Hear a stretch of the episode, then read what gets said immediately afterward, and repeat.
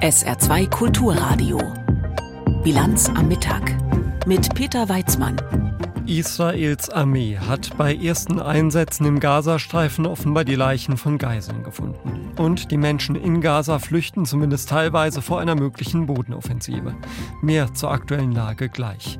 Außerdem schauen wir heute Mittag auf das Spitzentreffen zur Migration gestern Abend und sprechen im Interview der Woche mit dem Direktor des Instituts der deutschen Wirtschaft, Michael Hüter. Herzlich willkommen. Es ist ein weiteres Zeichen dafür, wie der Krieg zwischen Israel und der Terrororganisation Hamas die Lage im Nahen Osten noch politisch verändert. Saudi-Arabien hat Gespräche mit Israel über eine Normalisierung der Beziehungen ausgesetzt. Das Außenministerium in Riyadh erklärt, es verurteile die Bombardierung wehrloser Zivilisten im Gazastreifen durch die israelische Armee. Der israelische Botschafter in Deutschland, Rossor, hat dagegen im Deutschlandfunk betont, dass für das Leiden der Zivilbevölkerung die Hamas und die Hamas-Führung verantwortlich seien, niemand anders. Die Menschen im Gazastreifen sind auch heute noch von Israel aufgefordert, sich aus dem Norden in Sicherheit zu bringen. Björn Dake berichtet. Auf der Schulter von Asmi Diab sitzt ein weißer Wellensittich. Der 13-Jährige füttert ihn mit einigen Körnern Getreide. Ich habe diesen Vogel aufgezogen. Ich habe ihn mitgenommen, um ihn zu schützen, dass er nicht in den Bomben ums Leben kommt. Ich mag ihn so sehr und kümmere mich um ihn, seit er klein ist.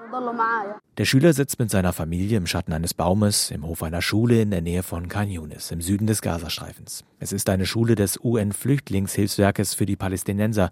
Für viele Menschen sind sie Anlaufpunkt geworden. Hier fühlen sie sich etwas sicherer vor den Angriffen der israelischen Armee. Das Militär hatte die Menschen im Norden des Gazastreifens gestern aufgefordert, in den Süden zu gehen. Die Vereinten Nationen schätzen, dass Zehntausende diesem Aufruf schon gefolgt sind. Für heute hat die Armee den Menschen wieder eine Fluchtroute beschrieben, die nicht bombardiert werde. Jonathan Conricus ist einer der Sprecher der israelischen Armee. Er betont, die Zivilbevölkerung sei nicht das Ziel der Angriffe.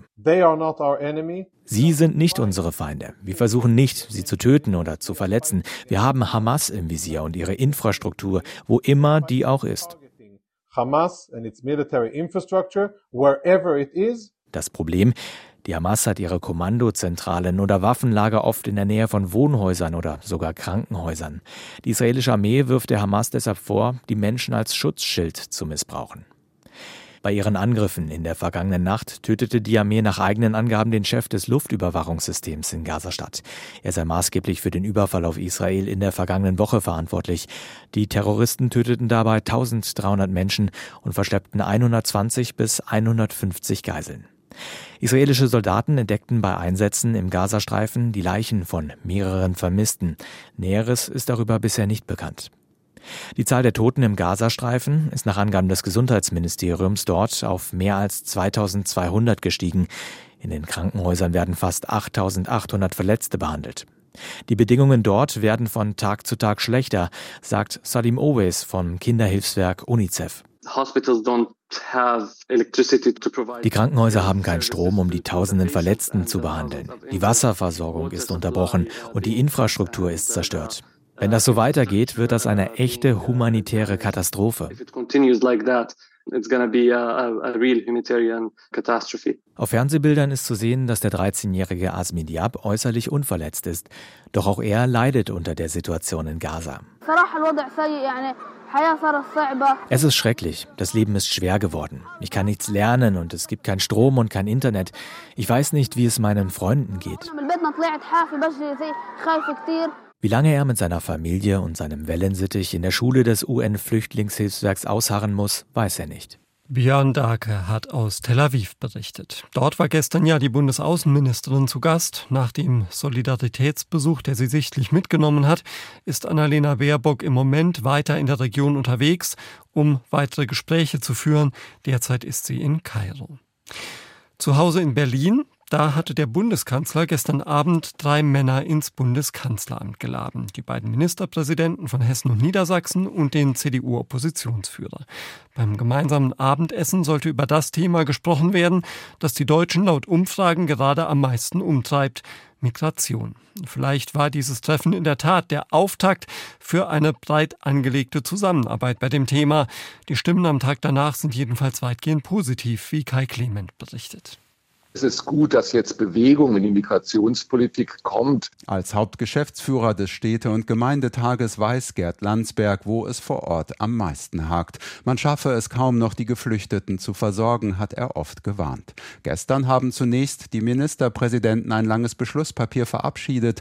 Dann trafen sich Boris Rhein aus Hessen, Stefan Weil aus Niedersachsen und Oppositionsführer Friedrich Merz mit dem Kanzler.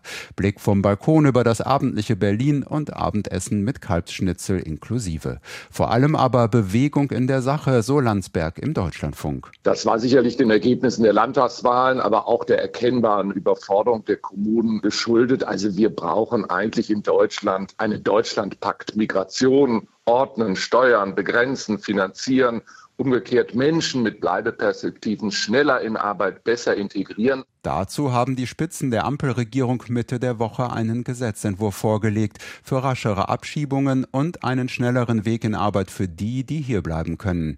Jetzt fordern auch die Länderchefs in ihrem Papier arbeitsfähigen Geflüchteten schnell einen Job zuzuweisen. An neuen Papieren ist ohnehin kein Mangel. Auch CDU-Chef Merz hatte gestern Abend eines dabei. Ich habe äh, dem Bundeskanzler ein zweieinhalbseitiges Positionspapier von uns übergeben mit insgesamt 16 Maßnahmen allein für die deutsche Innenpolitik. Eine gute Atmosphäre und Einigkeit wenigstens beim Ziel, so die Bilanz von März nach dem Gespräch. Als parlamentarischer Geschäftsführer der Unionsfraktion legt Thorsten Frei heute bei Welt TV nach. Es ist natürlich so, dass es per se schon einmal gut ist, wenn man in dieser besonderen Krisensituation miteinander spricht. Und dieses Gespräch gestern Abend Abend hat in sehr konstruktiver Atmosphäre stattgefunden. Und neue Vorschläge gab es auch. Etwa den, nicht länger über sichere Herkunftsländer zu streiten. Stattdessen könnte man grundsätzlich Asylverfahren vorziehen für Bewerber aus den Ländern mit einer Anerkennungsquote von weniger als fünf Prozent. Die Länder bekräftigen zudem ihre Forderung nach mehr Geld und sie wollen eine bundesweit einheitliche Bezahlkarte statt Geldzahlungen für Asylbewerber zu klein gedacht, findet Landsberg. Er denkt an einen umfassenden digitalen Flüchtlingsausweis mit Bezahlfunktion, sagt aber auch aus Sicht der Flüchtlinge macht all das keinen Unterschied. Wenn sie verfolgt werden in Afghanistan, in Syrien, dann wollen sie weg. Da spielt es überhaupt keine Rolle, ob sie in Deutschland Sachleistungen, eine Bezahlkarte oder Bargeld kriegen. Asyl- und Gerichtsverfahren in nur drei Monaten abschließen, auch das wollen die Länder. Schließlich seien die Länder dafür selbst zuständig, sagt Landsberg. Die Debatten werden also weitergehen. Vom Abend im Kanzleramt aber bleibt die Symbolik, die Sache gemeinsam lösen zu wollen. Tempo braucht es jetzt, sagt Hessens Boris Rhein. Aus meiner Sicht wäre es sehr hilfreich, wenn wir wirklich auch das aus einem Guss machen. Gut vertragen habe man sich, sei in der Sache eng beieinander, findet Niedersachsens Stefan Weil. Kai Clement hat berichtet. Es ist eine Wahl morgen, die nicht nur über die Zukunft Polens entscheidet, sondern auch darüber, ob die EU sich weiter mit Angriffen auf Bürgerrechte und Justiz in einem wichtigen Mitgliedsland beschäftigen muss. Aus Sicht der polnischen Opposition ist es eindeutig, dass die seit acht Jahren regierende PiS Polen aus der EU und in einer Autokratie führt. Dennoch liegt die PiS in den Umfragen vorne. Sie wäre die erste Partei der polnischen Nachwendegeschichte, der eine zweite Wiederwahl gelingt. Aber dass es wirklich für eine neue Regierung reicht, das ist noch nicht ausgemacht. Raphael Jung über den PiS-Wahlkampf. Es seien die wichtigsten Wahlen seit 1989. Das betont PiS-Parteichef Jarosław Kaczynski immer wieder. Denn ob die Peace dieses Mal gewinnt, ist unsicher. Umfragen zeigen, dass die Opposition möglicherweise eine Regierungsmehrheit bilden könnte. Das will die Peace unbedingt verhindern und setzt dabei vor allem auf Stammwähler. In Wahlkampfspots werden Straßenkämpfe, brennende Autos und Geflüchtete auf dem Mittelmeer gezeigt. Sollte die Opposition um Donald Tusk gewinnen, drohe das auch in Polen, warnt Premierminister Mateusz Morawiecki. Ohnehin sei Tusk ein Agent der Deutschen. Tusk przed wyborami powie wszystko, żeby was oszukać. Tusk wird vor den Wahlen alles sagen, um sie zu täuschen. Man kann ihm nicht trauen. Er gibt vor, jemand zu sein, der er nicht ist. Tusk ist ein europäischer Bürokrat, der nichts gegen den Willen der deutschen Auftraggeber tun wird. Nur die Peace kann Tusk aufhalten. Doch nach acht Jahren in der Regierung scheint die Peace Angst vor dem Machtverlust zu haben. Im Vergleich zur Wahl vor vier Jahren hat sie in den aktuellen Umfragen bis zu 10 Prozentpunkte verloren. Das de facto Verbot von Schwangerschaftsabbrüchen, Die hohe Inflation und auch der ungelöste Dauerkonflikt mit der Europäischen Union um die Rechtsstaatlichkeit, all das hat viele Menschen gegen die Peace aufgebracht. Die EU hält mittlerweile 35 Milliarden Euro zurück, Gelder, die in Polens Kommunen dringend gebraucht würden. Jacek Karnowski, Bürgermeister der Ostseestadt Sopot. Das ist ein Skandal und die Schuld dieser Regierung. Sie ist schuld daran, weil sie versucht, die EU auszutricksen, weil sie die EU als Bankautomaten betrachtet. Wir als Lokalverwaltungen haben von Anfang an gesagt, wir brauchen Demokratie, freie Gerichte, freie Medien und eben das Geld. Um ihre Wählerschicht trotzdem zu mobilisieren, setzt die Peace auf ein Referendum. Am Wahltag sollen Polinnen und Polen auch über vier Fragen abstimmen. Mateusz Morawiecki präsentiert sie in einem Wahlkampfspot.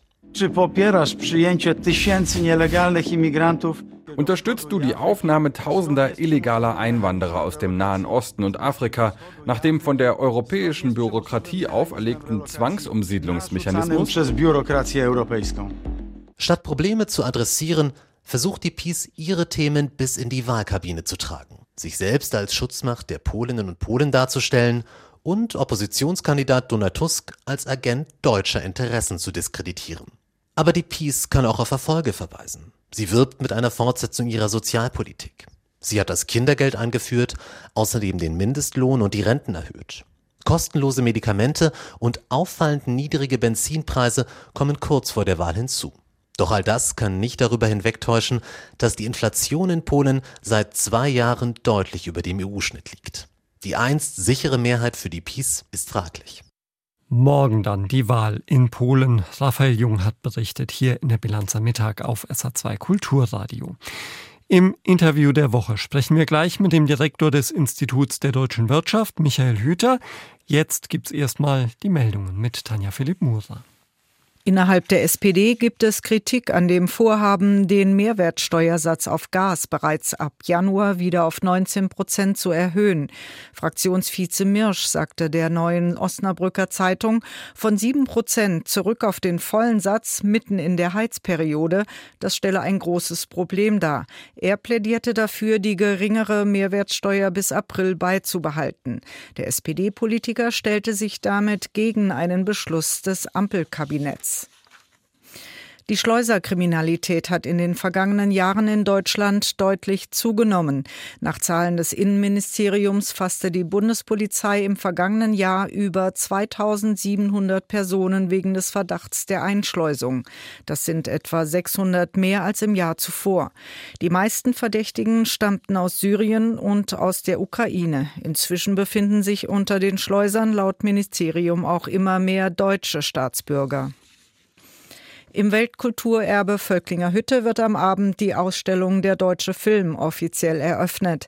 Dazu wird auch Bundespräsident Steinmeier erwartet. Die Ausstellung befasst sich mit dem deutschen Film von 1895 bis heute. Für das Publikum ist sie ab morgen bis zum 18. August kommenden Jahres geöffnet. SR2 Kulturradio. Bilanz am Mittag. Das Interview der Woche. Wegen Personalmangels geschlossene Geschäfte, Industriebetriebe, die unter Energiepreisen stöhnen und staatliche Bürokratie statt Digitalisierung. Wirtschaftlich ist Deutschland nicht nur im Vergleich zu anderen europäischen Ländern abgerutscht. Ablesbar unter anderem am Wirtschaftswachstum. Immerhin die Erwartungen für das kommende Jahr sind vielerorts besser. Yvonne Schleinhege hat für das Interview der Woche mit dem Direktor des Instituts der deutschen Wirtschaft Michael Hüter über die Lage gesprochen. Herr Professor Hüter, in dieser Woche sind ja einige Zahlen nochmal veröffentlicht worden zur Lage der deutschen Wirtschaft. Die Bundesregierung geht jetzt in ihrer Konjunkturprognose davon aus, dass das Bruttoinlandsprodukt um 0,4 Prozent schrumpfen wird. Der IWF sieht Deutschland noch tiefer in der Rezession. Wie schätzen Sie die aktuelle Lage ein? Ich glaube, wenig strittig ist im Augenblick die Schrumpfung in diesem Jahr, ob das die Gemeinschaftsdiagnose ist mit minus 0,6 oder minus 0,4, also sagen wir mal einen halben Prozentpunkt Schrumpfung. Die eigentliche Frage ist, was ergibt sich daraus als Startrampe für das Jahr 2024? Und da habe ich eigentlich die größeren Sorgen, denn die Prognosen, die wir haben, sind alle irgendwie positiv. Ob das nur 1,3 bei der Gemeinschaftsdiagnose ist, ein bisschen weniger ähm, beim Bundeswirtschaftsministerium, setzt aber in jedem Fall voraus, dass es schon im vierten Quartal 23 nicht mehr schlechter wird und dann im ersten Quartal 24 richtig loslegt. Dafür haben wir allerdings gar keine Hinweise. Es gibt nichts, was im Augenblick erkennbar die Bedingungen für die volkswirtschaftliche Aktivität verändert. Wir haben ein hohes Maß an Unsicherheit auf den Weltmärkten. Wir haben eine hohe Belastung durch die Zinsentwicklung, insbesondere im Bausektor. Wir haben nachwirkende Effekte durch die Inflation beim privaten Konsum. Und wir haben durch die Unsicherheit auch sehr schwache Ausrüstungsinvestitionen. Der Staat nimmt sich auch zurück. Also die Frage ist, woher soll es denn kommen? Und deswegen ist mein Bild eher auf das nächste Jahr etwas sorgenvoller, dass wir auch da nur seitwärts laufen. Mhm. Das heißt also, diese Prognose, die zumindest leicht positiv ist, die teilen Sie nicht. Ich habe zumindest große Zweifel, dass das äh, so stark kommt, wie mit den 1,3 genannt, wie in der Gemeinschaftsdiagnose. Das ist ja wie am Lineal gezogen, so kommt es sowieso nie. Dafür brauchen wir auch keine Prognose, also wenn man nur mal einfach was mhm. fortschreibt. Ich habe den Eindruck, dass wir das vierte Quartal auch als Schrumpfung erleben werden. Da deutet alles darauf hin, auch jetzt für sind ja im Ende des dritten Quartals, werden bald da auch die ersten Daten für kriegen, aber alles, was wir von der Produktionsstatistik sehen, auch von Auftragseingängen, ist alles andere als erbaulich. Und es ändert sich auch nicht im Blick nach vorne hin. Wenn ich in den Branchen mir die äh, Stimmung anschaue, die ist im Sommer noch mal so richtig gekippt und hat sich auch seitdem nicht noch nicht mal Millimeter verbessert oder aufgehellt. So, und das heißt, auch das vierte Quartal hat eigentlich das Potenzial nochmal für jedenfalls eine Stagnation. Ähm, und ob es dann ins neue Jahr stark geht, ist eigentlich aus nichts heraus ableitbar. Wir haben jetzt im Sommer eine Diskussion erlebt, die wir vor mehr als 20 Jahren schon mal erlebt haben. Äh, ein Claim ist zurück, äh, Deutschland als mhm. der kranke Mann Europas. Es ist faktisch so, wenn man sich die Industrienationen anguckt, dann liegt Deutschland, was die Wirtschaftsleistung angeht, weit hinten. Woher kommt das jetzt? Und würden Sie diese These des kranken Mannes auch mitgehen? Also man muss schon mal den Unterschied sehen, als das vor 25 Jahren das erste Mal als Tatsache beschrieben wurde. Jetzt hat ja Economist ja ein Fragezeichen dahinter gemacht. Hat es ja zu tun mit der nachhaltig hohen strukturellen Arbeitslosigkeit. Es war keine Verbesserung in Sicht. Gleichzeitig war die Beschäftigung auch deutlich niedriger. Das ist völlig anders. Wir haben deutlich höheren Beschäftigungsstand und wir haben auch bei der Arbeitslosigkeit die Halbierung stabilisiert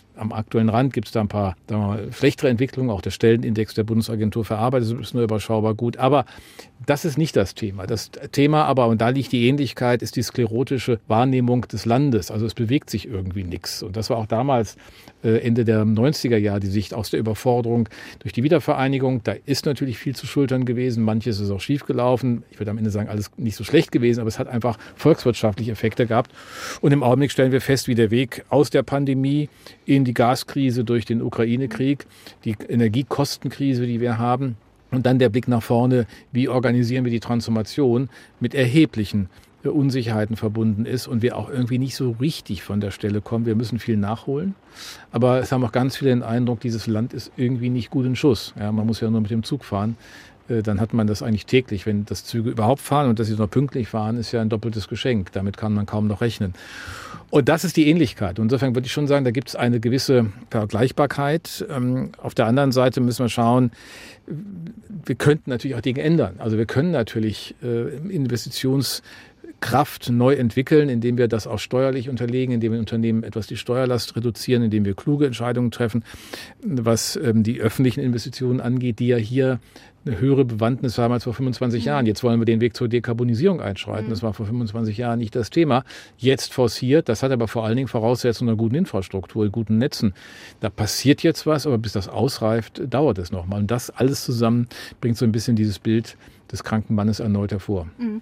Ja, was muss jetzt passieren, damit äh, Deutschland sozusagen diesen kranken Mann-Status wieder verlässt, auch wieder prosperiert? Die Bundesregierung hat ja gegengesteuert, äh, Wachstumschancengesetz, äh, erste kleine Schritte gemacht. Man hat aber das Gefühl, so der große Wurf, schauen wir in die USA, was da an Milliarden abgerufen werden, zur Förderung der Wirtschaft war das in Deutschland noch nicht. Äh, Sie haben gesagt, Infrastruktur, das alles geht man an, aber reicht das, was man jetzt macht, oder muss man auch möglicherweise fiskalpolitisch umsteuern und sagen, so etwas wie die Schuldenbremse ist zum jetzigen Zeitpunkt eben nicht mehr angebracht. Mhm. Ja, es ist in der Tat ein ganzes Bündel von Themen ähm, in den Blick zu nehmen. Zunächst mal, was ist im Standortvergleich bei uns besonders schlecht? Das sind die ähm, Kostenfaktoren. Wir haben hohe Standortkosten. Das wurde aber früher annähernd kompensiert durch bessere Infrastruktur, ähm, gute Versorgung mit Arbeitskräften, gutes Bildungsniveau. Das ist alles auch ein bisschen ins Rutschen geraten. Und äh, bis wir aber an den Themen wieder weiterkommen, dauert es länger. Kurzfristig verbessern kann man an der Kostenseite. Das betrifft einmal die Steuerlast der Unternehmen. Andere Länder haben da viel gemacht in den letzten 15 Jahren. Wir haben seit 2009 nichts mehr gemacht. Das Wachstumschancengesetz ist ein Schritt in die richtige Richtung, allerdings auch nur ein kleiner Schritt. Und da wäre sehr viel mehr möglich. Abschaffung des Solidaritätszuschlages. Man kann auch natürlich über Steuerentlastung in größerem Rahmen reden. Nur und Sie haben die Schuldenbremse erwähnt. Die Logik der Schuldenbremse lässt das nicht mehr zu. Früher, man erinnert sich an Helmut Kohl oder an Gerhard Schröder, das sind dreistufige Steuerreformen im Abstand von zwei Jahren gemacht worden, in der zweiten Hälfte der 80er Jahre, nach dem Jahr 2000. Das waren enorme Nettoentlastungen. Und die Erwartung war, es wird nachfinanziert. Also durch höhere Wachstumsdynamik und höhere Steuereinnahmen. Jetzt muss das vorfinanziert werden. Das schafft aber keiner, weil das Geld ja nicht beiseite gelegt wird und es wird ja auch nicht im Sozialhaushalt eingespart. Und damit sind wir in einer Klemme, was wirklich diese Verbesserung der Standortfaktoren angeht. Zweiter Kostenfaktor Energie, Strompreis. Es wird ja seit längerem über einen Brückenstrompreis gesprochen, der breit aufgesetzt wäre. Ich halte den durchaus für gut begründbar, denn die Kostensituationen im Energiesektor sind ja nicht normale weltwirtschaftliche Entwicklungen, sondern sind ja auch Folgen von Fehlern der Politik. Zu spät gehandelt, falsch gehandelt, Sie gibt das Versprechen, ab 2030 wird es 80 Prozent Verfügbarkeit erneuerbarer Energien geben. Die Zeit bis dahin müssen wir überbrücken. Und wenn die Politik sich selbst ernst nimmt, muss sie eigentlich einen Brückenstrompreis in dem Modell, wie Habeck es vorgeschlagen hat, wollen. Denn die Subvention wird dann verschwinden, wenn das Angebot groß ist. Und dafür hat sie alles in der Hand. Das muss sie tun. Kann, fällt ja nicht vom Himmel. Das ist das Thema Kosten. Dann sind wir natürlich beim Stichwort Infrastruktur. Auch da große Themen, Bahn hatte ich angesprochen, digitales Netz, Wasserstoffnetz, Thema, was sehr perspektivenreich ist, das Stromübertragungsnetz, alles natürlich mit hohen Kosten verbunden. Und wir tun so, als würde eine Schuldenregel aus dem Jahr 2009, aus der Argumentationskulisse der 90er Jahre des letzten Jahrhunderts kommend, heute im Jahr 2023, 2024 fortfolgende noch die richtigen Antworten geben. Jedenfalls sollten wir mal prüfen, ob sie nicht eine Investition Investitionsklausel haben könnte, in der Investitionen dann auch in höherem Maße möglich sind und vielleicht auch eine Steuerreformklausel, um doch da mal Räume zu schaffen. Mhm. Ähm, denn ansonsten binden wir uns etwas und wir sind nicht in der Zeit, wo wir so tun könnten, als ist es ein normaler Strukturwandel. Es ist ein Strukturwandel per Termin. 2045 soll das Land klimaneutral werden. So, dann kommen all die anderen Themen. Verfahren, Verwaltung, Bürokratie und so weiter. Das ist alles wichtig. Aber dadurch alleine werden Sie das nicht hebeln. Sie müssen klare und transparente Signale senden. Sie haben viele Punkte angesprochen und äh, so ein bisschen hat man im Saarland als sozusagen Land von äh, Stahl- und Autoindustrie das Gefühl, dass ja vieles an diesen Themen wie im Brennglas sozusagen dieses mhm. kleine Bundesland trifft. Wir haben eine noch düstere demografische Entwicklung als viele andere Bundesländer. Wir haben eine nach wie vor starke Industrieorientierung mit einer sehr starken Exportorientierung, einen hohen Transformationsdruck durch Verbrenner aus und die Entwicklung zu klimaneutralerem Stahl. Würden Sie sagen, dass dieses Land schon in der aktuellen Situation und in dieser auch weltwirtschaftlich schwierigen und konjunkturell in Deutschland schwierigen Lage besonders unter Druck steht? Ja, das kann man schon sagen. Und es ist eigentlich ein, der lange Atem der Geschichte, der hier auch trägt. Ich meine, das, man muss das immer auch nochmal in den größeren historischen Kontext einbinden. Das Saarland ist auch durch den Beitritt 57 und äh, am 9. Juni 59, der Tag X, als die Wirtschafts- und Sozialunion mit der Bundesrepublik wiederhergestellt wurde, eigentlich so eine ähnliche Transformation schon mal zu bewältigen war wie in den neuen Bundesländern nach der Wiedervereinigung mit der ehemaligen DDR. Das hat bis in die 70er Jahre gedauert, bis man den Produktionsverlust wieder äh, korrigieren konnte. Also das sind schon keine einfachen Geschichten gewesen, die hier zu verkraften waren. Das Thema Montan haben Sie erwähnt. Und insofern muss man schon fragen, wie man durch kluge Ansiedlungspolitik, durch kluge Forschungspolitik äh, die Dinge mobilisieren kann. Ich glaube, wir brauchen auch einfach Transformationspfade für die verschiedenen Wertschöpfungsketten. Mhm. Automobil ist natürlich jetzt gerade nicht mit guten Botschaften hier verbunden. Es gab ja zwischenzeitlich mal Hoffnung. Wollen wir mal sehen, ob das vielleicht noch eine Perspektive gewinnt, weil wir feststellen, beispielsweise in anderen Ländern der Republik, in Sachsen, dass Beschäftigte im Bereich Automobil hohe Kompetenzen mitbringen für Elektrolyseure, ja. die wir ja brauchen, um Wasserstoff äh, in hohem Maße herzustellen. So so. Also da gibt es Potenziale. Ich glaube, man muss einfach sehr viel größer, auch großräumiger denken. Sie haben es gesagt, Transformationsanstrengungen. Nehmen wir die saarländische Stahlindustrie. Die Beschäftigten waren in den vergangenen Wochen auf der Straße wegen Brückenstrompreis, Industriestrompreis haben wir darüber gesprochen. Äh, das nächste Thema ist am Donnerstag tausende Stahlarbeiter auf der Straße, weil die Stahlunternehmen am Sa äh, im Saarland darauf warten, dass die Förderbescheide kommen. Ja. Es stehen auch hier Milliardenförderungen im Raum. Wir haben es bei ThyssenKrupp, die haben die Zusagen bekommen. Salzgitter auch. Salzgitter auch. Ist es denn legitim, dass letztendlich muss man ja sagen, jeder einzelne Steuerzahler dafür sorgt, dass mit hunderten Millionen Euro eine Branche letztlich den Transformationspfad bestreiten kann? Ja, das ist eine nicht einfach zu beantwortende Frage, weil sie natürlich eine Einordnung bedarf. Unser Wirtschaftsmodell in der Bundesrepublik Deutschland, das müssen wir mal an den Anfang setzen, ist in, in insgesamt in hohem Maße industriell geprägt. Wir haben über 20 Prozent Anteil des verarbeitenden Gewerbes. Und dieses verarbeitende Gewerbe trägt nochmal mit 8, 9, 10 Prozentpunkte der, Welt, der gesamtwirtschaftlichen Wertschöpfung im Dienstleistungssektor. Also 30 Prozent, machen wir mal einen dicken Daumen, äh, ist Industriedienstleistungsverbund in Deutschland. Das ist sehr, sehr viel mehr als in allen anderen Ländern Europas oder in den USA. Da haben wir Industrieanteile von 10 Prozent. Das ist ein qualitativer Unterschied. Und nun ist es so, dass die Energieintensiven durch diese Transformation, das war erwartbar durch den eigentlich durch den CO2-Preis. Es ist aber jetzt schockartig gekommen durch den Krieg der Russen gegen die Ukraine und die Energiekosten, die sich damit in eine andere Dimension hineingetragen haben. Da passen sich auch viele an. Aber die Frage am Ende bleibt, was brauchen wir für eine industriebasierte Ökonomie, die in der Transformation ja hoch bedeutsam ist? Ich meine, es muss mhm. ja gezeigt werden in der Welt nicht, dass es dann woanders gemacht wird, sondern dass wir es noch können und dass wir es klimaneutral können. Und deswegen bei der Stahlerzeugung in der Chemie ist es ja ähnlich. Antworten zu finden, die eine Transformation ermöglichen, ob das Carbon Contracts for Difference sind, also Klimaschutzverträge, ob es die bewusste Kooperation mit Elektrolyseuren ist, um das, den Wasserstoff dort herzustellen. Ich sage mal so, das ist alles die Folge einer Entscheidung, per Termin klimaneutral zu sein. Und das mhm. ist vom Verfassungsgericht im Frühjahr 21 auch nochmal bestätigt worden. Und daraufhin muss Politik heute Dinge tun, bei der wir sonst ordnungspolitisch gesagt hätten, das machen wir mal besser nicht. Ja. Und Jetzt müssen wir feststellen, äh, das alles zu verlieren und zu sagen, na gut, ich kann das auch sonst wer beziehen, ist ja auch offenkundig in einer Welt hoher Unsicherheit, hoher geopolitischer Risiken fragwürdig, weil die gleichen Ökonomenkollegen, die dann sozusagen verwerfen, dass man das macht auf der einen Seite, jedenfalls mhm. das so definitiv ja. tun, ja aber auch groß und klug rumlaufen und sagen, wir müssen resilienter werden. Ja, aber resilienter wird man auch, wenn man bestimmte Dinge dann hier eher produziert, bei allen Schwierigkeiten, die wir als rohstoffarmes Land haben. Das muss mhm. ja nicht extra betont werden. Aber insofern habe ich da schon Grundverständnis, ob man das immer richtig macht, ob die Frage der individuellen Scheckausreichung da der richtige Weg ist, das könnte man sich auch nochmal anders ansehen. Aber im Grunde müssen wir jetzt auch einfach vorankommen. Und wenn man den Weg begangen hat, kann man den jetzt auch nicht mehr rückwärts abwickeln. Sie haben einen Punkt eben angesprochen. Uns beschäftigt hier die Lage des Ford-Werkes. Jetzt ist es so in Saarlouis, es gibt nochmal wieder Gespräche mit einem chinesischen Investor. So sind unsere Informationen. Im Anbetracht, Sie haben die geopolitische Lage angesprochen. Amerikanische das Unternehmen, chinesischer Investor, die aktuelle Weltlage. Wie schätzen Sie so eine, ja, so eine mögliche Übernahme eines deutschen Werkes in dieser Situation ein? Nee, nun, weil es ja Ford erstmal, wie Sie so recht sagen, amerikanisches Unternehmen, das ein deutsches Werk hat. Ne? Ähm, und dann wäre es halt ein chinesisches Unternehmen, das ein deutsches Werk hat. Äh, wo ist da jetzt erstmal bei Lichte besehen der große Unterschied? Aber natürlich sind die geopolitischen Risiken andere geworden.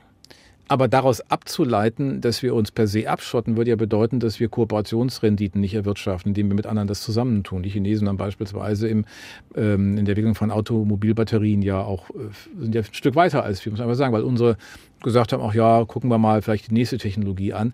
Und insofern ähm, ist ja auch wichtig, dass wir nicht alles jetzt über Bord werfen und nichts mehr mit internationalen Partnern zu tun, auch mit den Chinesen. Das ist kein sicherlich einfacher Partner, aber die Weltwirtschaft ohne China zu denken und die deutsche Wirtschaft ohne China zu denken, ist auch sehr schwierig. Die Abhängigkeiten gehen allerdings in beide Richtungen. Auch da darf man nicht so tun, als wären nur wir abhängig. Die Chinesen uns genauso was abkoppeln würden.